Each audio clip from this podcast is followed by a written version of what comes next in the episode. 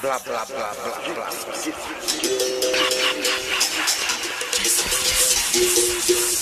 Mas é isso, aquilo, esse você não dizia. Blá, blá, blá. Mas é isso, aquilo, esse você não dizia. Ah, ironia.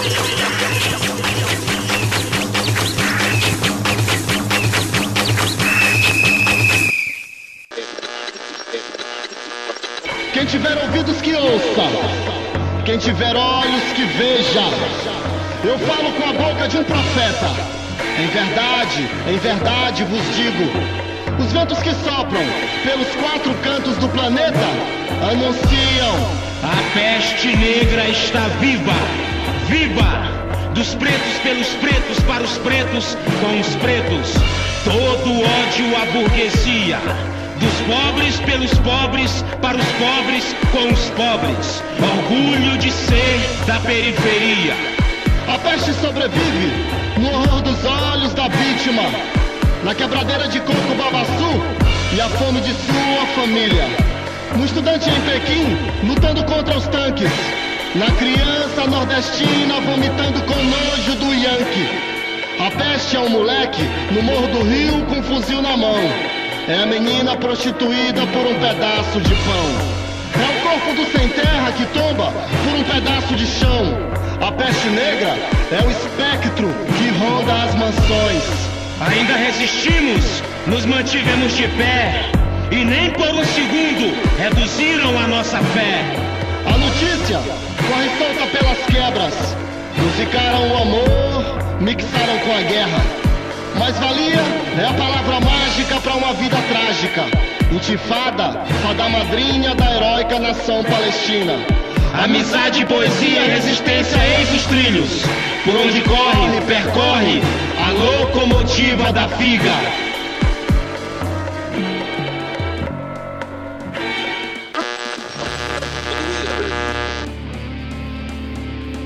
Miolo de pote? Miolo de pod? Ah, é miolo de pod. Miolo de pod, melhor podcast. Pode ou pode? Pode ou não pode? Mas pode mesmo. Miolo de pod, podcast que chama. Miolo de pod. Ah, isso fala água. Tu trabalha na Cagés, é? Arriégua, é só miolo de pod.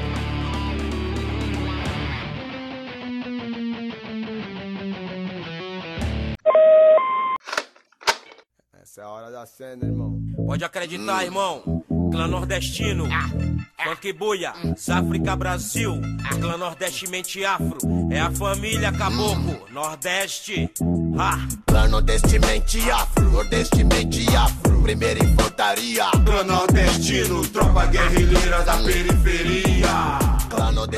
É isso aí, estamos começando mais um Miolo de Pod, o podcast de comunismo gaiato, rolês aleatórios críticos, que fala sério sem perder a frescura. Você está ouvindo Wesley Pinheiro, professor da Universidade Federal de Mato Grosso, cearense, doutorando no Distrito Federal e morando no Rio Grande do Norte. E hoje a gente vai abordar uma temática que também está fervendo na ordem do dia. A gente sabe que o racismo ele é construído historicamente e tem um- uma dimensão determinante na América Latina e no nosso país e no mundo, mas que nas últimas semanas tem tomado os noticiários, inclusive da mídia burguesa, tem sido uma constante de debates e de expressões de denúncia de antirracismo. E a gente vai conversar um pouco sobre isso com um militante que eu vou pedir para se apresentar, que está aqui, mais um nordestino, mais uma pessoa do Nordeste aqui conversando conosco. É, é o Chico Filho, eu quero saber quem ele é, onde ele milita, o que, que ele faz, de quem ele é filho, já que ele é Chico Filho. E aí, Chico, tudo bem? Obrigadão por aceitar o convite. E aí, fala Wesley, e aí todo mundo, olá todo, todas e todos aí que estão me ouvindo agora. Então, eu sou filho do Chico, né? Sou filho do Chico Pai e, eu sou piauiense, né? Sou nordestino. Eu sou professor de filosofia, terminei a graduação agora, na verdade por conta do isolamento social. Eu ainda estou aí nessa tarefa de, de defesa do TCC, mas, mas já cumpri toda a carga horária, né, todos os estágios. É, enfim, já posso me considerar um professor de filosofia. E eu também sou militante do Partido Comunista Brasileiro e militante também do Coletivo Negro Minervino de Oliveira, que é o coletivo que tem a ver com o nosso debate. O Coletivo Negro Minervino de Oliveira ele é um coletivo antirracista, anticapitalista e um instrumento de construção da luta popular, compreendendo que no Brasil a classe trabalhadora é majoritariamente negra, majoritariamente racializada, portanto, a opressão racial faz parte de uma análise, inclusive clássica, né, do marxismo, que é a compreensão do perfil do proletariado de um determinado lugar. Portanto, o perfil do proletariado brasileiro cabe aí uma análise complexa né, dessa instrumentalidade política, né, dessa tecnologia política, que é a racialização. Né, dentro de uma perspectiva revolucionária. É claro que, infelizmente, assim como todos os campos né, é, dos movimentos sociais hoje no Brasil, eles estão aí pautando as limitações é, da discussão a ordem burguesa, a ordem capitalista, uma integração do sistema, mas nós estamos aí tentando fazer a, a, a crítica racial de uma perspectiva revolucionária, atuando no meio popular, na universidade, construindo espaços é, junto a, a moradores, a estudantes, a sindicatos, e estamos na luta, né? E a gente está tendo muito debate, muita discussão com os acontecimentos é, recentes nos Estados Unidos e principalmente no Brasil, porque na verdade esse genocídio, essa atividade política de extermínio por parte da elite brasileira sempre aconteceu. Né? Agora, vez ou outra, a gente precisa desses destaques internacionais para estar tá fazendo essa agitação, infelizmente. Né? Mas esse projeto ele existe desde que o Brasil é Brasil e talvez até antes disso. E aí vamos conversar. Beleza, Chico. Que bom ter alguém do Piauí aqui. O projeto do Miolo de Pod é é rodar pelo menos o Nordeste. Né? O Nordeste é o nosso. é de onde a gente quer partir, a gente quer pegar todos os nossos sotaques aqui, misturar e conversar a partir de uma perspectiva marxista. Mas eu queria primeiro que, que você falasse para a galera que está ouvindo, muita gente que não, que não tá na militância, como e por que você se tornou comunista. Né? Você que é militante do PCB, que também já passou por outras frentes, pela UJC e tudo. Como foi que você se tornou comunista? Por que, que você é um comunista? É, então, é, quando eu entrei na universidade, na verdade, já foi um, uma coisa absurda, né, para minha realidade. Eu sempre estudei em escola pública, né, no médio todo.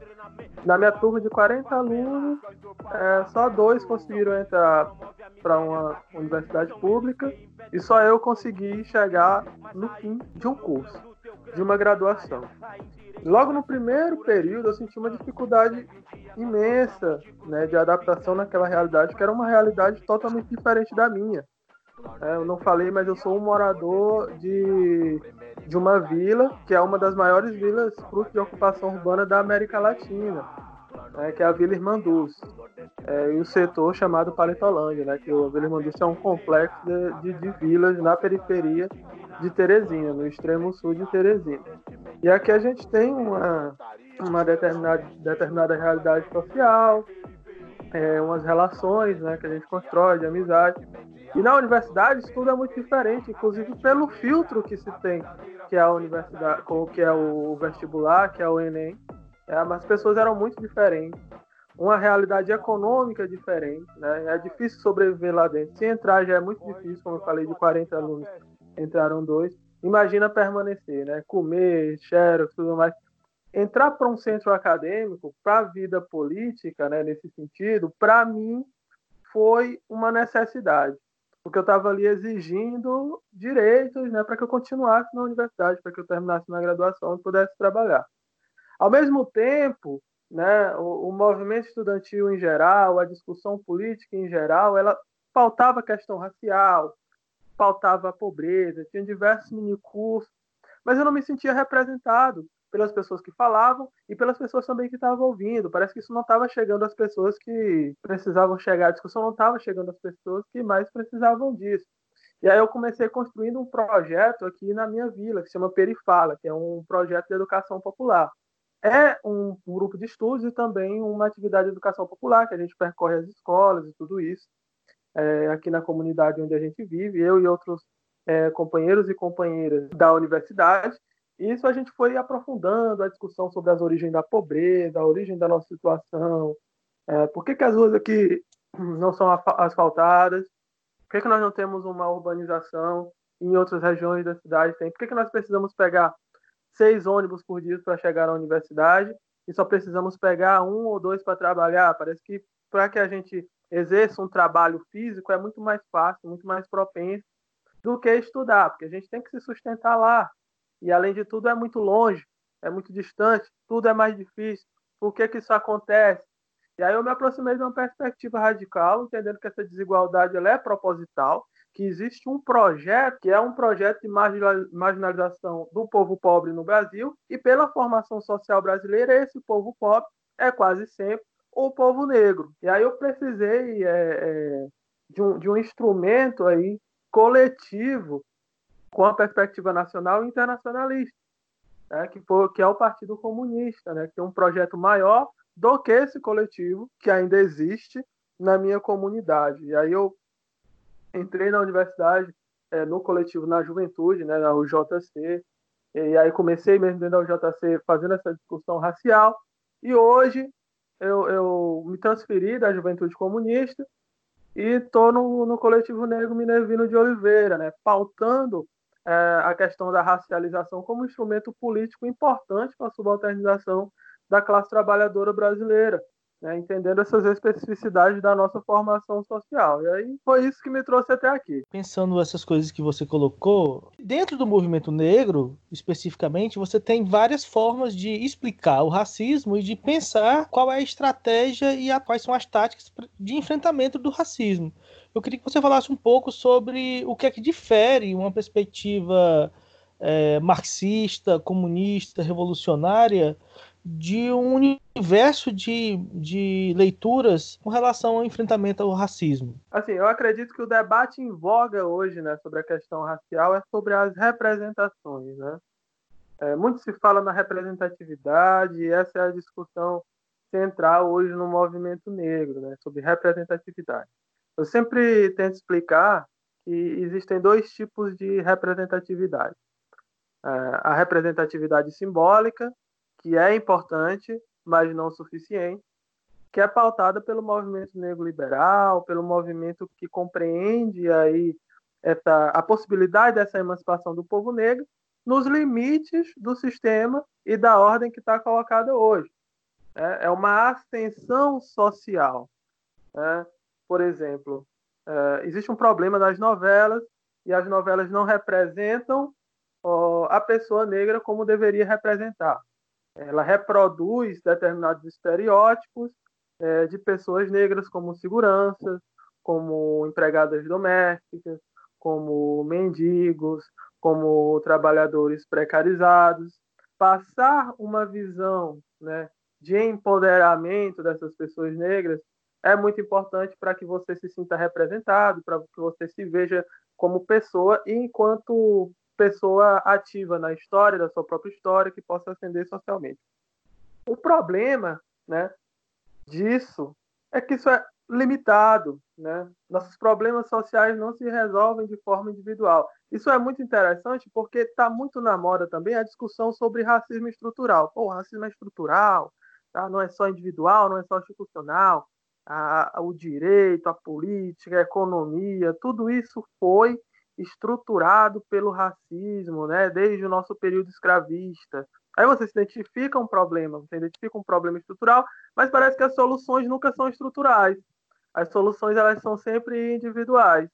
E aí que entra a necessidade né, de uma representação substancial, que o povo negro é, entre na política de fato e compreenda a racialização, compreenda o racismo como uma categoria política, ou seja, uma categoria de dominação. E o povo negro tem que se organizar, se organizar na sua associação de moradores de bairro, se organizar no seu sindicato, se organizar em partidos políticos revolucionários, tá, nas entidades de base e entidades gerais da universidade, e ser uh, atores né, de uma política, de uma luta, fazer a luta de fato e não só compreender o racismo como uma questão é, meramente individual, de uma patologia social, problema de indivíduos que vão ser presos, portanto, reeducados, como se existisse um remédio ali para cada indivíduo, e isso não fosse reproduzido diariamente e normalizado pelo Estado. É por isso que a perspectiva marxista da questão racial é uma perspectiva revolucionária. É preciso construir o poder popular pelos meios que forem necessários. É preciso construir uma ruptura revolucionária. E essa ruptura vai romper justamente com esses mecanismos do Estado que reproduzem o racismo, a nossa política institucional, a nossa economia, a nossa é, Constituição, que é burguesa, as instituições como um todo. É, então, a visão revolucionária, a perspectiva marxista, tem o objetivo de ser radical. E ser radical é ir à raiz dos nossos problemas, né? buscar o que é que sustenta essa sociedade. Quando a gente fala de racismo, quando a gente fala de resistência do povo negro, a gente não pode ter esse povo negro isolado, como se ele fosse uma bola vagando pelo universo. Ele está dentro de um sistema. E o nosso modo de produção, o nosso sistema atual é o capitalismo. Então, cabe entendermos resistência a quê? Qual a função do racismo no sistema capitalista? É preciso uma ruptura radical dessas bases? Eu acredito que sim, porque é a forma mais completa e complexa de entendermos a nossa situação. Eu acho que é isso que difere né? Nós temos uma perspectiva mais avançada e mais radical do que os movimentos é, negros, né? que são diversos, né? que são plurais e que se limitam à, à ordem vigente, a uma acessão individual e não coletiva e não revolucionária. É, eu te ouvindo aqui pensando em todas essas disputas que acontecem, né, que se expressam muito todos os espaços, mas a internet ela é um lugar de que é onde as pessoas vão estar ouvindo esse podcast e é o lugar onde reflete puta do campo das ideias e onde se documenta isso, se reverbera hoje, sobretudo no momento de isolamento, de forma muito muito grande, acompanhando todas essas questões das últimas semanas, a polêmica que tem se criado com relação ao antirracismo versus antifascismo. A gente teve aí nas últimas semanas essas duas bandeiras como extremamente mobilizadoras e que aparecem concomitantes, porque elas não são, pelo menos na minha concepção, não são divergentes, ao contrário, né, elas são complementares, porque o racismo e o fascismo, dentro de uma crise estrutural do capital, eles, ela, eles servem ao mesmo projeto, que é um projeto de ampliação da barbárie, das possibilidades de aumento da taxa de lucro,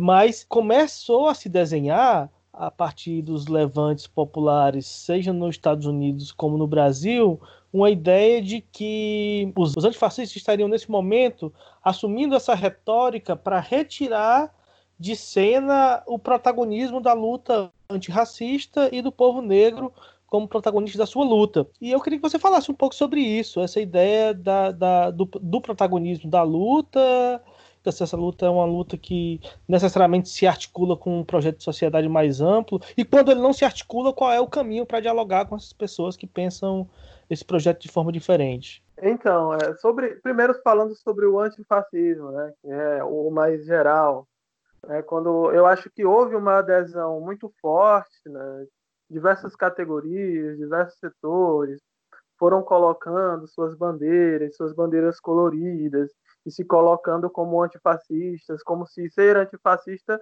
tivesse uma identificação direta, necessária e se limitasse a ser antibolsonarista, né?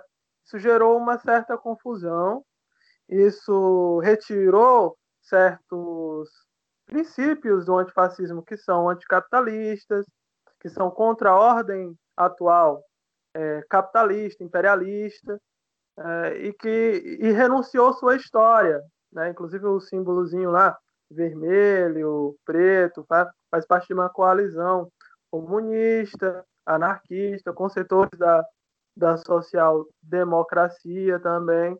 E eu acredito que essa visão política, como identidade, não como praxis, ou seja, eu aderi, eu sou antifascista, eu não preciso fazer nada mais do que isso, eu não preciso, eu preciso entender quais são as contradições que envolvem tudo isso e quais as possibilidades de superação disso.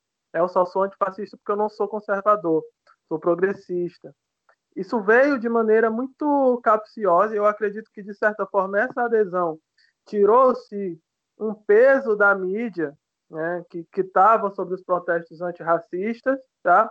mas, por outro lado, eu compreendo que o papel não é dicotomizar as duas lutas, porque, como você colocou, elas se complementam. A questão é que haja um processo né, para que a gente compreenda de fato o que é esse antifascismo. E que esse antifascismo né, é contra algo, né, obviamente esse fascismo, né, que é uma visão aristocrática do mundo, uma visão que legitima a desigualdade, mais do que legitimar a desigualdade, naturaliza no sentido de que ela é importante para a nossa sociedade, e se ela não existir, existe aí um problema é, social. E isso recai sobre um ideal de nação que aconteceu é, na Itália, aconteceu na Alemanha, de um passado idílico, né, que não existiu. E isso acontece no Brasil também. O Bolsonaro vive falando de um passado, a gente vive é, com esse discurso de uma arte heróica, né? Uh, vai voltar a ser heróico e não sei o quê, né? A gente vive uma fascistização de fato da nossa sociedade. Mas a fascistização da sociedade passa por um, uma reorganização das forças repressivas da polícia que já atuam de forma agressiva na comunidade, nas periferias, há muito tempo. É uma necess... Essa fascistização é uma necessidade, vista a atual crise do sistema capitalista, que precisa explorar, ou seja, dominar cada vez mais grupos subalternizados. Né? E no Brasil, um país colonizado, com uma forte dominação racial, obviamente essa dominação vai cair sobre nós, como o genocídio, como a destruição das leis trabalhistas que nos envolvem, que garantem uma jornada de trabalho minimamente saudável, né? o nosso acesso a um trabalho não precarizado minimamente saudável. Isso vai ser jogado para o alto a favor de uma elite branca no Brasil que tende a querer manter a, o seu padrão de vida comparado ao padrão de vida da Europa. Então, nos, a gente sustenta, né, como você fala, a gente sempre sustenta a playboyzada do Brasil e sustenta também a playboyzada estrangeira. Então, a gente é duplamente explorado, morto, marginalizado. Então, você tem que ter uma perspectiva de totalidade. A gente não pode aderir a um antifascismo midiático, de identidade, né? A gente tem que introduzir, até aprofundar no debate do que é o fascismo e, consequentemente, do que é o antifascismo, tá? mas também a gente não pode separar uma coisa da outra, porque a luta antirracista por si só, ela, isso é uma abstração, né? O que é que é o antirracismo? Sobre qual fundamentos é legitimado o racismo? Quando a gente fala de racismo, a gente tem que identificar que esse fenômeno ele surge na modernidade. Esse fenômeno que a gente vive hoje, ele surge com o colonialismo. Ele surge numa era inicial do capitalismo para justificar a dominação e a exploração de determinados povos. E essa justificativa se deu por meio da ciência, de uma forma biológica, e a chave virou aí, é, a raça virou uma chave política. A gente tem que compreender essa história. Tem que compreender por que, que existe racismo hoje. Qual o formato específico desse fenômeno que a gente chama racismo hoje. Né?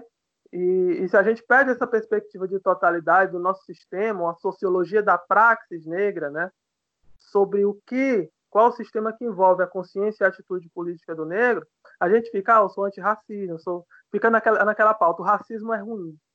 Tá, mas como a gente faz para superá-lo? É uma revolta desorganizada, né, a gente vai sair duas, três pessoas na rua ou passa por um trabalho de base, de estudo, de organização popular, das bases mesmo, compreendendo a nossa formação social, e não a dos Estados Unidos.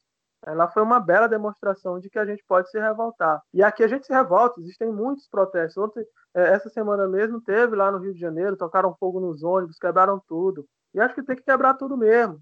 Tá? E a gente tem que se aprofundar nessa discussão e tem que se organizar cada vez mais para entender que a luta é contra o sistema. Né? O culpado é o sistema. As pessoas também são responsáveis por aquilo que elas reproduzem, obviamente, e podem ser racistas. Mas a nossa base, né, a gente quer chutar o pau da barraca, é do sistema capitalista, do sistema que legitima tudo isso. Então, a gente não pode perder de foco essa totalidade social. A gente não pode focar numa coisa e esquecer que ela está ligada a diversas outras. Agora eu vou iniciar uma série de provocações que eu, obviamente, como marxista, escuto bastante. Não é raro que, que se escute a, a, a ideia de que o marxismo né, ele é um conjunto de, de pensamento teórico e político autocentrado na Europa. Né? Seria um, uma teoria eurocêntrica, portanto, que não daria conta de pensar a realidade brasileira ou de pensar questões é, fora de uma ideia de luta de classes, onde são sujeitos assalariados versus os sujeitos que são empregadores, e que isso tiraria, inclusive, a, a possibilidade de, de, pensar o Brasil, visto que no Brasil o processo de opressão se deu primeiro pela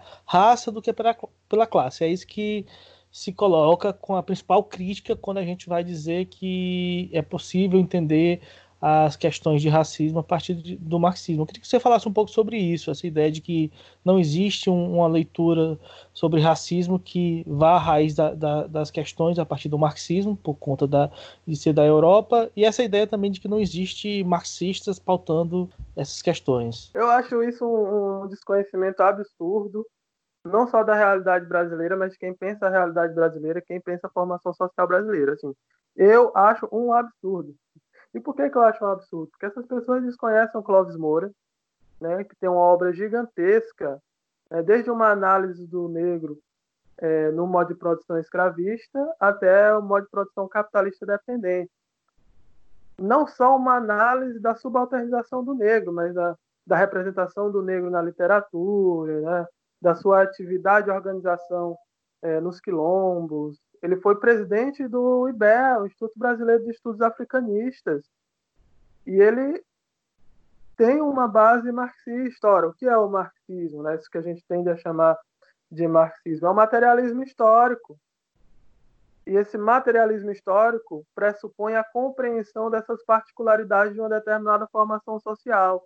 É óbvio que esse método ele pode ser utilizado é, por pessoas da Europa, e ele surge na Europa, com limitações históricas e políticas que são os horizontes dele. Um, um cara francês, né, fazendo uma análise da América Latina, ele pode ser extremamente eurocêntrico. Mas um brasileiro, como foi o Clóvis Moura, como foi o Florestan Fernandes, como foi o Jacob Gorenda, como é a Angela Davis lá nos Estados Unidos, como é o Franz Fanon, como é o Samora Machel em Moçambique, como é o Amigo Cabral em África também. Diversos pensadores que são conhecidos pelo movimento negro, mas se, se ignora a base teórica dessas pessoas. Não existe essa contradição.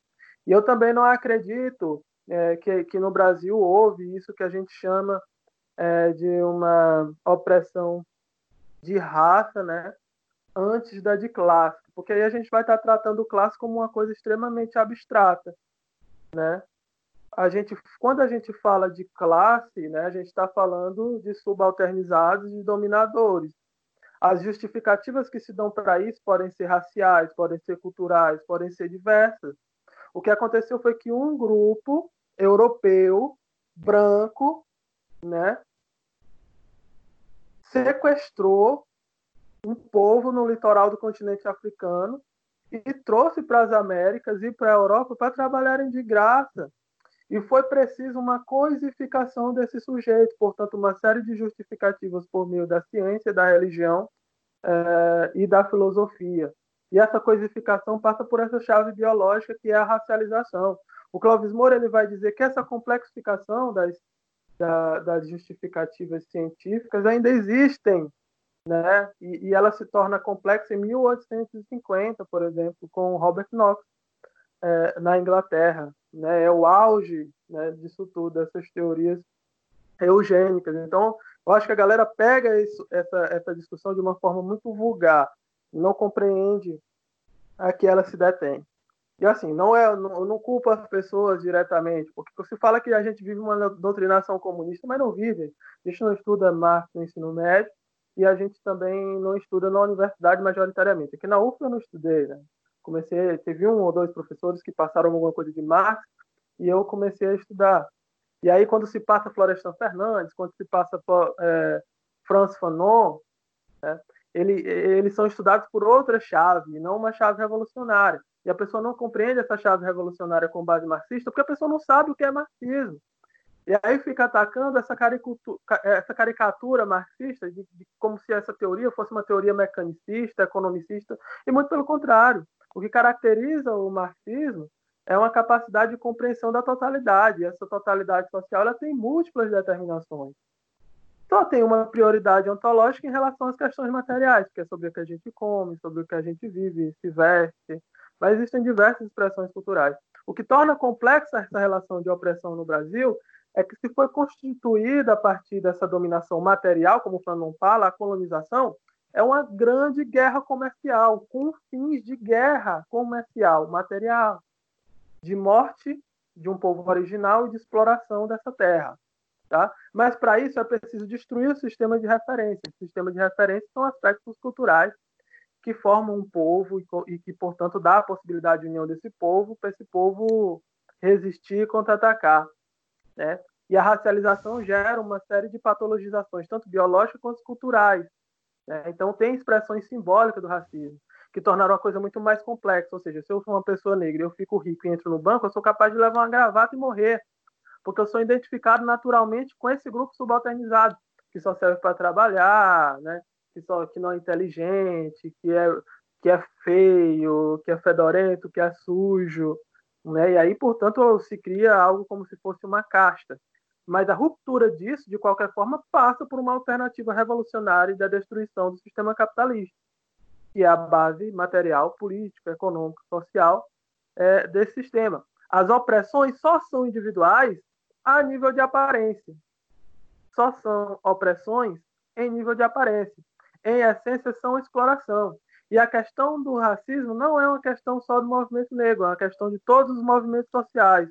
Por quê? Porque quando o trabalhador negro racializado é precarizado e é colocado no trabalho com o salário lá embaixo, essa média salarial lá embaixo é, vai se tornar um paradigma, inclusive para os brancos pobres, para as mulheres. Então vai baixar o salário de todo mundo. Né?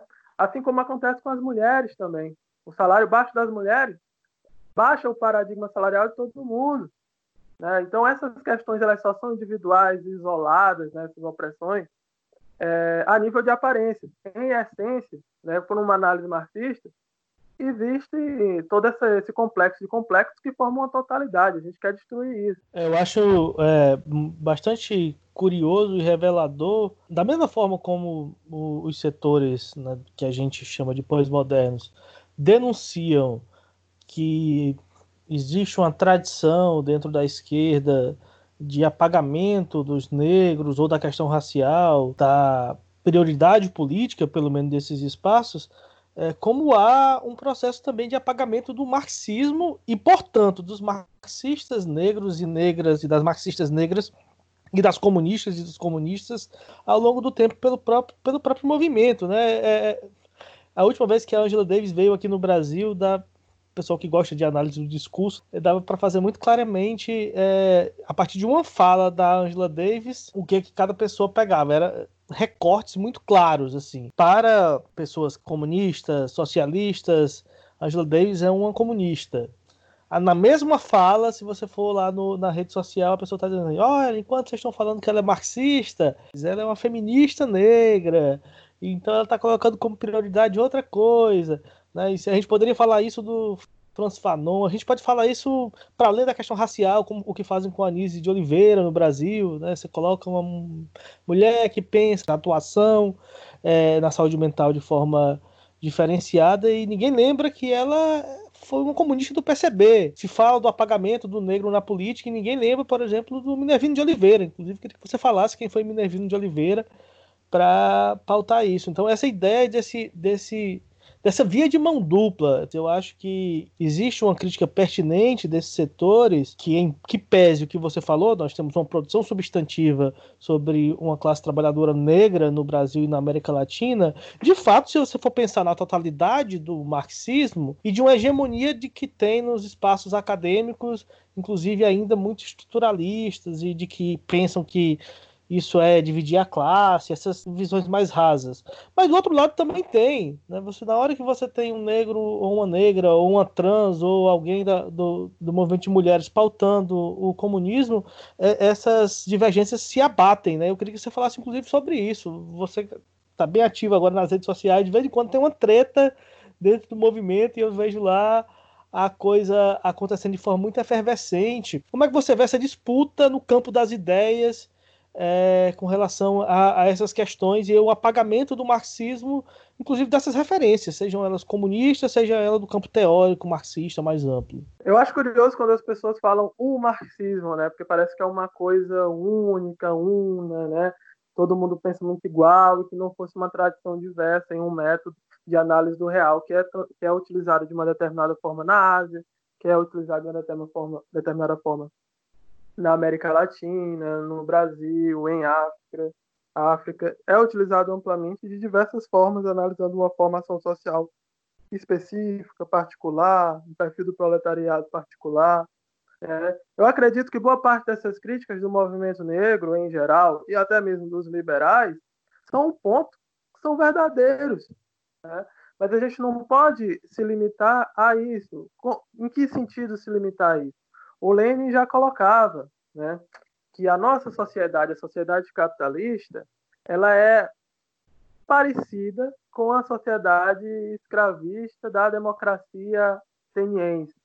Por que, que ela é parecida? Porque ao mesmo tempo que se diz que existe liberdade individual, que todo mundo pode, né, aqui a gente pode votar, e aqui a gente tem uma ampla liberdade de expressão, boa parte da nossa população não participa da vida político-social.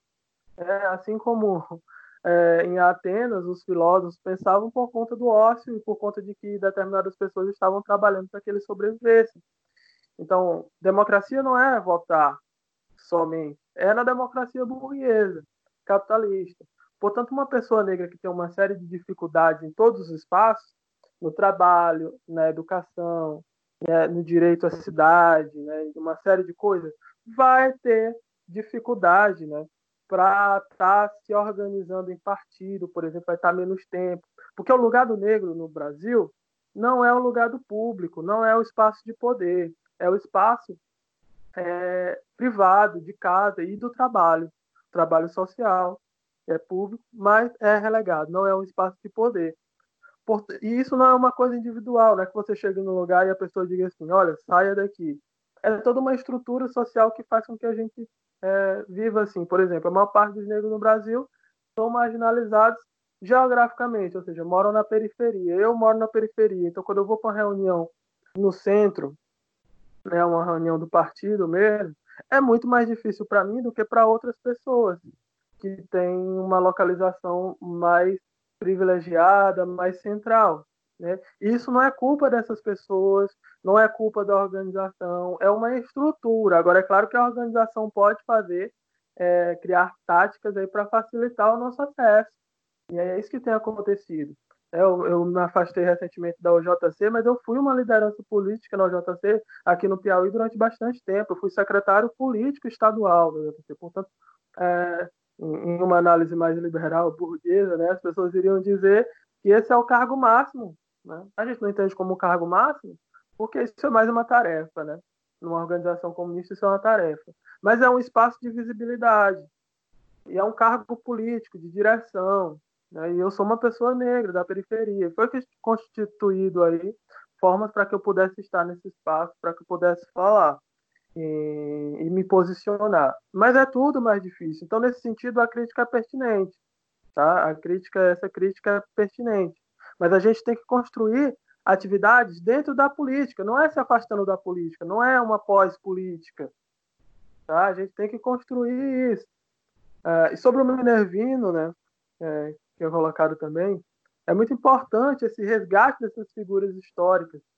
O Minervino ele foi, se eu não me engano, o primeiro vereador comunista no Brasil, acho que foi em 1927, por aí, pelo Partido Comunista Brasileiro, e em 1930 ele foi candidato à presidência do Brasil pelo Bloco Operário Camponês, né, que era uma frente legal do Partido Comunista Brasileiro, que estava aí meio clandestino.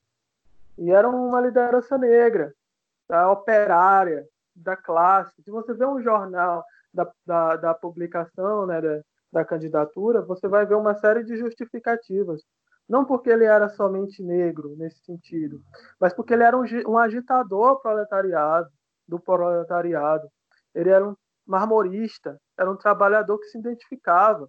É claro que nessa época nós tínhamos uma série de, de limitações quanto à discussão racial, mas não é o tipo de limitação que as pessoas de fora entendem que é. Então, o coletivo Negro Minervino de Oliveira, ele faz uma homenagem ao Minervino, porque nós queremos resgatar essa posição política, né, de compreensão de que nós somos pessoas negras e que nós temos uma série de dificuldades na sociedade capitalista, portanto nós temos que nos identificar quanto uma classe, uma classe no Brasil que ela é poliétnica. Então as pessoas negras têm uma série de dificuldades maior do que a totalidade das pessoas brancas, inclusive das pessoas brancas trabalhadoras. Mas isso não nos tira de uma, isso não cria uma categoria diferente, cria uh, especificidades né, em relação a isso. E esses, essas pessoas, né, e partidos, e que dizem né, que, que isso é uma divisão, que é o contrário, né, dizem que discutir a questão racial é o que é uma divisão de classe. E não é divisão de classe ele pensar que a classe trabalhadora no Brasil é a classe trabalhadora da Finlândia as pessoas falam de classe trabalhadora como se fosse uma abstração romântica, idealizada, fosse todo mundo igual, que não houvesse contradições, que fosse homogênea. No sonho deles, no sonho racista deles. Né? No sonho racista deles. Porque não é assim. Não funciona assim. Se o trabalho tem uma centralidade ontológica na discussão marxista e os trabalhadores têm uma centralidade política, nós temos que fazer essa análise do perfil do proletariado brasileiro, se nós quisermos construir as condições materiais para uma revolução. Tá? E entender as lutas do povo negro na história do Brasil é importante para todas as movimentações populares. E quando a gente não compreende, a gente perde muito do acúmulo do debate político. Né? E para além de tudo, é, nós passamos muita coisa. É, as pessoas negras no Brasil passam muita coisa, passam por muita coisa. Tem um ódio muito grande. Eu, particularmente, tenho um ódio muito grande acumulado. E eu precisei organizar esse ódio. E a organização desse ódio foi muito importante para a minha posição política. Né? E os debates no, no Twitter acontecem também por isso. Né? E lá é um espaço de debate, é um espaço de agitação, de propaganda, né? É, eu acho que é, é, até de certa forma proveitosa, né? Porque a gente coloca, é, como Brecht falava, onde os liberais, onde a burguesia falar, eu não posso impedir que eles falem, né? eu não posso. Mas eu posso falar também. e eu vou estar lá falando também, enquanto pessoa negra, enquanto periférica, enquanto comunista. E aí os comunistas, tanto essas pessoas liberais, têm que entender né, todo esse processo de formação social brasileira e a produção teórica de grandes marxistas, quanto os que se dizem marxistas têm que fazer uma compreensão de que, isso é, de, de, de que isso é importante. Essa discussão é importante. E aí as pessoas falam no, no, no campo da Ângela, né? Elas tra... Porque epistemologia não é uma vertente. Quando fala assim, ah, é, é, a Ângela Davis é do feminismo negro. Sim, com certeza. Porque ela é uma pessoa negra. Ela fala do ponto de uma pessoa negra. Tá? Mas isso não é uma vertente, não é uma vertente feminista, feminismo negro feminismo negro. Não é vertente, é uma epistemologia, tá? O feminismo dela é um feminismo marxista, classista, revolucionário. Então, quando você fala assim, você parece, você fala de interseccionalidade, né? Tá na moda falar interseccionalidade. Interseccionalidade leva em consideração o quê? Questões de raça, de gênero e de classe social. Esses três fatores pesam aí numa espécie de consubstancialidade e não pode se dissociar eles. Só que isso não diz o que você vai fazer, qual a sua proposição a respeito disso. Beleza, classe gera desigualdade, gênero gera desigualdade, raça gera desigualdade. Qual é a proposta? É revolucionário ou não? Aí você bota de Jamila Ribeiro no, me no mesmo bolo da Angela Davis, mas elas tendo propostas totalmente diferentes de sociedade, mas porque elas levam em consideração raça, classe e gênero, Acho que a gente tem que avançar nesse debate aí, porque um é comunista, outro não. É, Inclusive então... editoras, né, fizeram isso. Editoras fizeram isso. pra, pra, dar uma, uma cutucada aqui. Eu acho importante o espaço. É o espaço que a gente tem para cutucar é esse, né? E assim, ó, são editoras que fazem um trabalho importante, mas a gente não pode deixar de cutucar, né? Porque não é um problema específico também da editora, é de todo um pensamento né, que visa colocar as pessoas negras no mesmo balaio, né? Como se a superação do racismo tivesse um caminho só. Bom, eu acredito que tem um caminho só e é o meu, e é o revolucionário. Eu acredito isso. Mas existem em jogo, no jogo político, diversas é, concepções teóricas de superação. Nós somos pessoas totalmente diferentes, com visão de mundo diferente, com base teóricas diferentes. É isso. Che Guevara. Emiliano Zapata. Rosa Luxemburgo.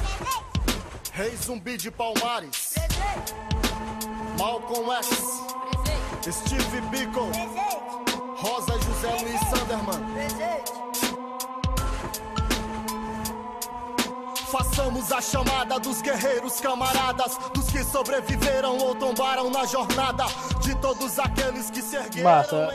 É, pegando a- a- o que você falou agora no final, que eu, é, para mim é uma, é uma questão fundamental da gente debater. Você fala assim, eu acredito que, que o caminho é o meu e eu também acredito, acho que ele é o nosso. Só que aí me vem um, um outro desafio, né, como comunista. Se a gente acredita que, que é o nosso caminho, o nosso caminho, obviamente, é convencer. Como é que a gente convence as pessoas? Como é que a gente convence as pessoas que estão debatendo com a gente nesse campo, na, na Batalha das Ideias? E principalmente, como é que a gente é, vai convencer a nossa classe nas ações concretas? Primeiro, é preciso formação política. Para que haja formação política das organizações de esquerda no Brasil, é preciso compreender um problema. Você entende que o racismo é um problema? Você pergunta para sua organização, você reflita sobre isso, sobre a organização que você está. A organização que você está entende que o racismo é um problema? Se ela entende, ela tem um, um, um- por exemplo, um partido, seu partido ele tem um coletivo que vive a discutir isso, se ele tem um coletivo que eu estou passando pelas melhores da hipótese, melhores hipóteses sempre tem, né? Você tem um coletivo, qual a forma de debate que o coletivo atua, atua? Porque, por exemplo, você, você colocou aí muito bem, não? Eu sou, sou no partido, né? O Partido Comunista Brasileiro, que sofreu ataque, né? Do começo até agora. Muitos dos ataques, eu admito, que foram justificados. Nós cometemos diversos erros históricos, tanto a nível de tática quanto a nível de estratégia. Nós não escondemos os erros que nós cometemos. Por exemplo, o Clóvis Moura, ele, ele tinha um debate que era marginalizado né, dentro da, da roda comunista de seu tempo. Né, uma análise que era marginalizada.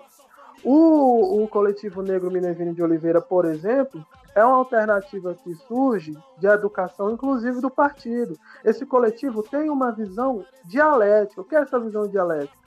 Ele leva as nossas centralizações e disputa politicamente o movimento negro, mas é um canal também para que o partido aprenda com o movimento negro, que o partido comunista, que os comunistas aprendam com a resistência na periferia, com a organização das expressões culturais é, do povo negro, que resistem contra-atacam na história do Brasil desde sempre. Comunista não é uma pessoa que tem a verdade universal para tudo. Né? É uma pessoa que, portadora do método dialético, faz a crítica e também a autocrítica. E é por isso que eu acredito que esse é o caminho. É por isso que eu acredito que esse é o caminho é o caminho comunista, o caminho revolucionário. Né? E por exemplo, você tem que ver como as organizações estão lidando com isso, esse processo político de formação, né? Tanto de levar a sua linha política para o meio popular, quanto trazer as diversas formas de organização de poder popular que já existem em menor grau é, na sociedade para a discussão do partido, para educar esse intelectual orgânico também, que é o partido que é formado por pessoas, pessoas que têm uma história, pessoas que estão dentro de uma estrutura social e que não são os gênios, que nunca erram, e que, enfim. E aí, sobre a educação mais propriamente popular, eu acho que a gente tem que é, é desenvolver né, instrumentos de poder popular. Instrumentos de poder popular, esse que já existe. Porque você fica, você parou para pensar, por que aqui na periferia, quem escolhe os horários dos ônibus é uma pessoa que não mora aqui? Quem, quem escolhe aí a grade da escola pública, da comunidade, uma pessoa que, que tem um filho que estuda num colégio particular, extremamente caro, que não está nem interessado com a nossa realidade social, tá? a gente tem que desenvolver isso a partir dos instrumentos que se dão, por exemplo, a associação de moradores, vai fazer esse debate, se aproximar de sindicatos, se aproximar da entidade de base, entidades gerais da universidade, porque a gente perdeu no, no governo do PT, no governo do PT é muito interessante a gente colocar isso, que a gente teve uma série de avanços no sentido institucional, como a construção da CEPI, a Secretaria de Promoção da Igualdade Racial, a gente teve a lei de cotas, a gente teve é, é, a lei que instituiu aí o ensino é, de história africana e afro-brasileira, que também oficializou o Dia da Consciência Negra. Mas essa década toda das coisas sendo colocadas pelos ares destruiu a capacidade de movimentação popular, dos movimentos populares, e despolitizou e destruiu quadros revolucionários. A gente estava com um pé na institucionalidade e um pé fora. Terminou que a gente ficou sem um pé dentro e sem um pé de fora. No momento que veio o golpe e que esse governo conciliatório né, não conseguiu mais conciliar as coisas, a gente não soube reagir, a gente perdeu tudo e está perdendo mais do que tudo agora na canetada. Então a gente tem que se voltar para as bases, para essa construção e fazer com que as pessoas compreendam que a organização é necessária. Aqui em Teresina é um negócio muito louco, porque 95% da população aqui de Teresina não gosta, desaprova o transporte público. Eu fico pensando, meu irmão, se 95%, 95 da população quisesse quebrar tudo, tomar a prefeitura e as empresas, fazia. Fazia o que queria. É, mas a gente ainda não tem esse nível de consciência. E esse nível de consciência se dá pela formação e organização da base, né? Esses espaços mais básicos mesmo, associação de moradores, nas escolas, você é diretor de uma escola, construa esses instrumentos, desenvolva a consciência, né? se aproxime das entidades políticas como política que elas são, sobre poder. E aí, como Platão falava, né? Nós não estamos discutindo aqui pouca coisa, não. Nós, política é discutir sobre como nós vivemos ou nós deveríamos viver. Então, isso é da mais fundamental importância, né? E a gente tem que se aproximar das bases. Cara, eu, ouvindo você falar e pensando sobre conhecimento da, da militância e fazendo mais uma provocação aqui. Quando você eu vejo a tarefa do, do, de um militante, você mesmo fala do, do Minervino com, com essa tarefa dialética e, e de tantas tarefas que são colocadas hoje, porque a, o debate das opressões dentro da esquerda está muito em evidência. Se não é um peso muito grande aos militantes dentro das organizações que vivenciam a, as opressões. Eu vou te dizer por quê. Eu estou te perguntando isso. Já existem quadros nesse processo de agitação, sendo homens negros, mulheres negras, LGBTs, fazendo esse embate com os liberais, ao mesmo tempo fazendo esse embate dentro da organização, nos vícios de reproduções ainda estruturalistas, fazendo esse debate com a sua classe no seu cotidiano, não fica um, um peso muito grande para determinados sujeitos é, é, cumprirem tarefas tão grandes dentro desse momento histórico? É, foi ótimo essa, essa provocação, porque inclusive eu me afastei um pouco do movimento estudantil, saí da UJC por conta desse acúmulo de tarefas no sentido de que eu estou construindo agora a Comissão Nacional né, do Coletivo Negro Minervino de Oliveira. Mas eu acho que nesse sentido foi algo natural. Assim. Nós comunistas compreendemos, ou pelo menos devemos compreender no caso do Brasil, que esse debate da questão racial é um debate caro a todos e a todas, né, que visam uma construção de uma nova sociedade. Pelo debate ser de todos e todas, é uma questão que deve ser discutida todos por todos e todas. É uma questão social, portanto, uma questão que nos envolve. Ela é uma questão particular apenas em nível de aparência, mas ela é uma questão que nos envolve, que nos afeta, né? Como eu já falei anteriormente. Mas existe, né? Existe essa sobrecarga nas organizações de, de, de esquerda, e eu digo não, até mais do que esse caráter de ter as pessoas específicas para discutir a questão racial, mas pelas nossas condições objetivas e subjetivas enquanto pessoas negras, né? Eu tenho filho, né? Então, metade da semana ele passa aqui, metade da semana com a mãe dele. Quando ele está aqui já é um pouco mais complicado de eu estar tá construindo as lives, é um pouco mais complicado para mim estar tá na vida política, e aí você compreende, por exemplo, que é o caso da mulher que, que tem para ela essa tarefa privada é, de reprodução social, de cuidado, de afeto. Para ela estar tá na política, é muito, é muito mais complicado do que um homem. Assim como na metade dessa semana que eu fico sozinho com meu filho, que eu tenho que fazer as coisas, é muito mais difícil estar na política, mesmo na política online é mais complicado. Então, essas condições são objetivas e também subjetivas, elas importam muito. E aí isso facilita, e aí fica um chamado para as organizações. Essa questão racial, a questão antirracista, o debate, inclusive, não pode ser só do movimento negro, no sentido de ser só pessoas negras que estão discutindo isso. Né? Nós devemos nos posicionar. tá? Inclusive contra as pessoas que acreditam nesse lugar de fala, né? Eu não sou é, assim um leitor assíduo, fã da, da Djamila, por exemplo, né? Eu cito ela porque a gente tocou nesse nesse ponto de lugar de fala agora, né? Mas mesmo ela, ela não fala de lugar de fala nesse sentido que as pessoas tomam nas redes sociais, como se fosse um cancelamento. Opa, o branco falou, opa, você não pode falar disso. É uma questão de locus social, porque obviamente ela está constatando ali que todo mundo fala de um determinado ponto. E é preciso compreender de onde você fala. E não que não haja debate, mas a forma que se dá o debate. Todos nós temos que debater isso, principalmente nós que temos uma visão revolucionária que temos uma perspectiva revolucionária e que visamos uma união das classes populares, né, em sua heterogeneidade, né, em sua diversidade e em suas táticas de luta específica, né, fazer essa construção. Então, quando a gente tiver essa visão liberal, individualizante, mesmo nas organizações de esquerda, a gente vai ter um problema muito grande. Eu acho que a gente está começando a rever isso, né? Inclusive, por exemplo, como eu falei, o coletivo Negro Minervinho de Oliveira é um ponto né, de ruptura né, na história do partido em relação a isso, da prática do partido e também de como levar e se inserir no movimento negro, mas nosso objetivo é levar essa discussão para todo o conjunto de militantes do partido e dos seus coletivos partidários, de modo que, a qual, que qualquer um tenha a capacidade de conhecer e de entrar num debate sobre isso. Não é que nós somos um coletivo que vai discutir. Então, toda vez que houver uma questão, discussão, questão racial, manda alguém do coletivo Negro Minervino de Oliveira. Essa não é uma pauta vazia, abstrata de identidade, né? Ela é uma pauta política, de luta política que é a todos nós.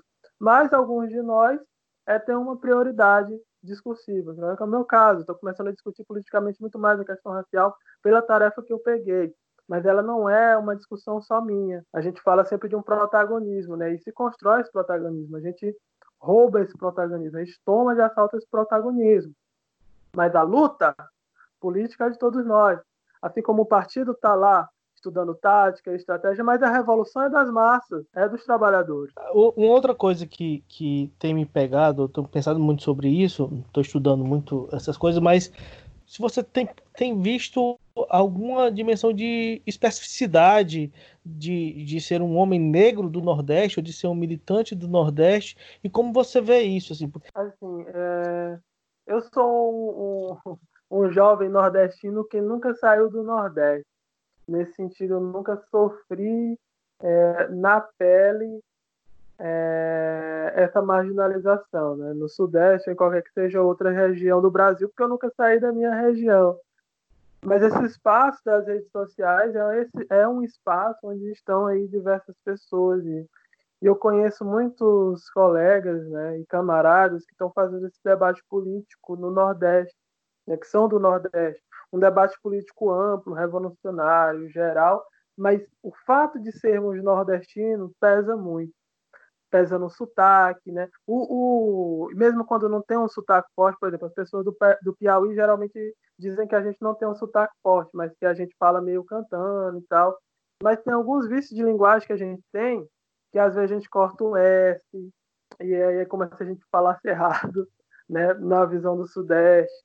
Então, quando a gente vai para um canal de uma editora grande, por exemplo, as pessoas deixam de discutir é, o conteúdo para falar sobre a nossa incompetência. E aí, essa incompetência é porque a gente não tem uma, uma pós-graduação, ou é porque a gente discute outra coisa. Quando tem pessoas brancas é, nas redes sociais do Sul e do Sudeste discutindo coisas que não tem nenhuma graduação e, quando não, e que não estão nem no movimento de trabalhadores organizados. Então, existe uma identificação do povo nordestino também, que eu faço um paralelo, né, em geral, da racialização, que é esse burro de carga que essa pessoa que não é inteligente, e aí você demoniza e marginaliza o modo de falar, determinadas expressões culturais, né, como se fosse uma, uma cultura é, inferior. E eu acho que isso é muito importante, essa construção do imaginário social é muito importante, porque quando você naturaliza isso, você naturaliza quem são as pessoas que devem trabalhar. E essas pessoas que devem trabalhar são as pessoas que sempre trabalharam no Brasil, quando tu fala, né? Dessa modernidade brasileira.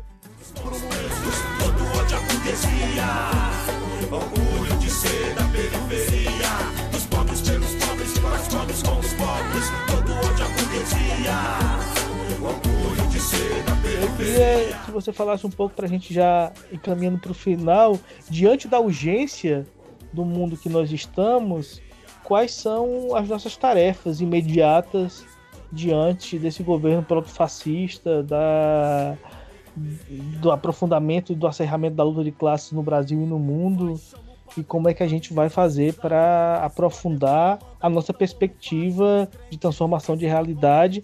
Para quem está ouvindo esse podcast e que está muito distante desse debate que a gente fez aqui hoje, né? Esse debate que ele pode ser muito quente é, em setores muito pequenos ainda, infelizmente, mas boa parte da galera que está ouvindo aqui estão ouvindo isso aqui, estão achando isso aqui uma, uma loucura do mundo, assim. Como é que a gente vai fazer para colocar isso também na ordem do dia? A gente já está colocando na ordem do dia questões concretas da realidade. Como é que a gente faz para que esse processo de transformação também esteja na ordem do dia? Eu acredito que a gente deva partir de um pensamento, né? Que as coisas mais imediatas, aquilo que afeta a nossa vida aqui, o nosso cotidiano, né? quando a gente pega ônibus, quando a gente compra um remédio, quando a gente vai comprar pão na esquina, tem a ver também com a alta do dólar. Né? essas questões que aparecem na televisão como questões extremamente distantes, que a gente não tem nada a ver, afetam diretamente a nossa vida. Com a alta do dólar, a gente fica com a maior dificuldade de comprar insumos né, de fora, insumos esses que são trigo de fazer pão, insumos esses que são é, para fabricação de remédios, né, que são fabricados aqui, mas que, que, que, que vêm de fora, né, os insumos para fabricação é, que a organização de base das questões imediatas podem nos levar a uma modificação total.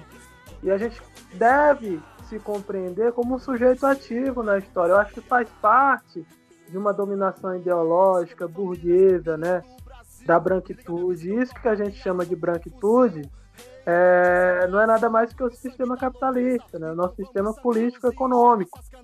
Por vezes, alguns revolucionários são também racistas e reproduzem isso, por conta da estrutura social que nós vivemos. Às vezes, mau caratismo, não sei, não conheço a vida particular de todos, só a, estruturação teórica. Né? Mas eu quero acreditar que são erros né, de sujeitos históricos ali, em um determinado processo social objetivo, concreto, não soltos no mundo. Então a gente tem que compreender, né, se compreender enquanto pessoas negras, e enquanto pessoas negras que têm uma potencialidade política muito forte. Mas essa potencialidade política só pode se tornar um ato concreto se a gente se organiza. Né? Você compreende né, essa potencialidade ativa política e se organiza para transformar a realidade não precisa sair diretamente militando ou fazendo altas discussões, porque isso é um processo. Isso não é uma corrida de, de, de 100 metros rasos, não. É uma maratona para toda a vida, é uma construção. A gente não faz a revolução, a gente constrói a revolução. A gente não faz uma greve, a gente constrói uma greve. Então, quando você, as pessoas também têm muito medo né, de militar e se organizar, porque acham que vão ter que largar estudo, largar, largar tudo né, trabalho, largar namoro, enfim, mudar. Eu não me atrasei na universidade. Né? Eu tive uns problemas no final do ano passado, são problemas emocionais, e mas eu ia conseguir também terminar da maneira correta. E aí veio o corona e não permitiu que eu apresentasse o TCC. Condições extras. Então a gente carrega certas tarefas, mas são possíveis, né? Sobretudo coletivamente, onde isso é dividido. O que a gente não pode é ficar parado acreditando em outras pessoas e que outras pessoas vão transformar nossa realidade. Nós que devemos nos colocar frente a essa transformação é, de realidade, se dá organizando. Procure a associação de moradores, veja como é que tá. Não é para você tomar a frente da associação de moradores, não, pegar um cargo e dirigir. É para participar das atividades, discutir com eles, dar sua opinião, falar o que você pensa, participar da vida orgânica da sua comunidade procurar o seu sindicato e ver como é que está funcionando, se está tendo alguma discussão lá, quais são as pautas de melhoria para a sua categoria, né? E por que está acontecendo essa precarização? Se aproxime disso. Se aproxime do seu centro acadêmico na universidade, do seu DCE, seja para criticar, não sei, né? Para participar eh, de, de todo esse processo, né? De uma vida política. Se coloque como sujeito político de forma organizada. Se você sentir interesse, se organize de fato num coletivo, num partido. Né? E mesmo quando a gente fala de partido, de coletivo, você não vai ser aquela pessoa que vai levar a bandeira, que vai falar, não, você vai participar de um processo de formação política, você vai aprender uma organização pessoas têm medo da organização política. E esse medo não é à toa, é um projeto de medo, né, que faz com que a gente não se organize, com que a gente tenha medo, né, com que a gente espere de outro, outras pessoas, ou que a gente só vote, ou que a gente fique criticando brancos em abstratos, sem saber que a falta né, de uma, de uma de democratização das relações raciais no Brasil passa também por uma não posição política no pós-abolição, no sentido de destruição uh, da propriedade fundiária, por exemplo. Né? Aí, portanto, a hierarquização da nossa sociedade, embora em modos de produção diferentes, continuou a mesma. Né? Brancos ricos no topo, uma oligarquia, e pretos, pobres e racializados embaixo. Então, foi um processo de luta, mas um processo de luta que segue sendo um processo de luta. A gente não, não acabou ainda. A gente tem que construir muito mais. E a gente só pode construir muito mais de forma organizada. Então, participe da vida orgânica da, da sua comunidade, do seu trabalho, do seu local de estudo. É, é isso. Não fale mal do clã perto de mim. Essa rapaziada pesada que canta assim. Clã nordestina é rima revolucionária que Deus abençoou. Se a revolução fosse um jardim, clã nordestina não era uma Pode Chico, meu caro, muito obrigado pela participação. Mas eu queria que você falasse a sua palavra final aí, dissesse onde a gente te encontra nas redes sociais, e da luta cotidiana, como é que encontra o Minervino de Oliveira. E agradecer demais a sua disposição de conversar aqui no Miolo de Pódio, pode estar transbordando. É, você que é piauiense já sabe porque que o trocadilho é miolo de pódio, mas aqui a gente não conversou água, não. A gente conversou uma conversa muito boa, inspiradora e para a gente sair com vontade de lutar. Né? As pessoas estão dizendo que não querem consumir esse tipo de conteúdo por conta da pandemia, pelo contrário, aqui a gente sai pensando para cima, pensando que, embora o mundo esteja difícil, a gente tem condição de transformá-lo, a gente vai transformar junto e organizado. Muito obrigado, cara, pela sua participação. Eu que agradeço, eu que agradeço. A conversa foi muito boa. Acho que tem coisa aqui que a gente poderia continuar discutindo assim a noite toda. É, e aí, para quem quiser me conhecer, ver o que, é eu ando postando, o que, é que eu tô fazendo, pode me seguir no, no Instagram, né? Arroba o Chico Filho, que é o Twitter também, arroba o Chico Filho. E pode seguir a página nacional do Instagram do Coletivo Negro Minervino de Oliveira, que tem lá Minervino Underline Nacional. Procure o coletivo, se organize, se aproxime da discussão que a gente faz. Entendeu? Se não tiver coletivo na sua cidade, no seu estado, que a gente está no processo de reconstrução, a gente começa o desenvolvimento da construção aí, não tem problema. A gente segue nesse processo. E é isso, e eu agradeço mais uma vez a oportunidade da discussão, estar aqui me colocando. Essa é uma iniciativa Miolo de Pod, é muito bom, pô. Na hora que eu vi Miolo de Pod, eu tava lá e tu falou comigo lá no direct, Miolo de Pod, pô, achei genial. E é isso, pô. E é, isso é uma, uma tática, né, de levar essa discussão, para levar essa discussão de uma maneira mais palatável, e é isso que a gente tem que fazer é, sem perder a racionalidade, né? E de uma forma mais tranquila, tá? Valeu mesmo pelo convite, tamo junto em outras oportunidades. Pode me chamar. É nóis. Beleza, é isso aí. Estamos encerrando o Miolo de Pod, o podcast de comunismo gaiato, onde a gente fala sério, mas sem perder a frescura. Você pode se inscrever no Miolo de Pod no Deezer, no Spotify, no Apple Podcast, no Google Podcast ou em qualquer podcastiola que é onde se toca podcast. Se inscreva também no Instagram. A gente encerra por aqui. Desobedeça o presidente da República, derrube ele junto com a gente.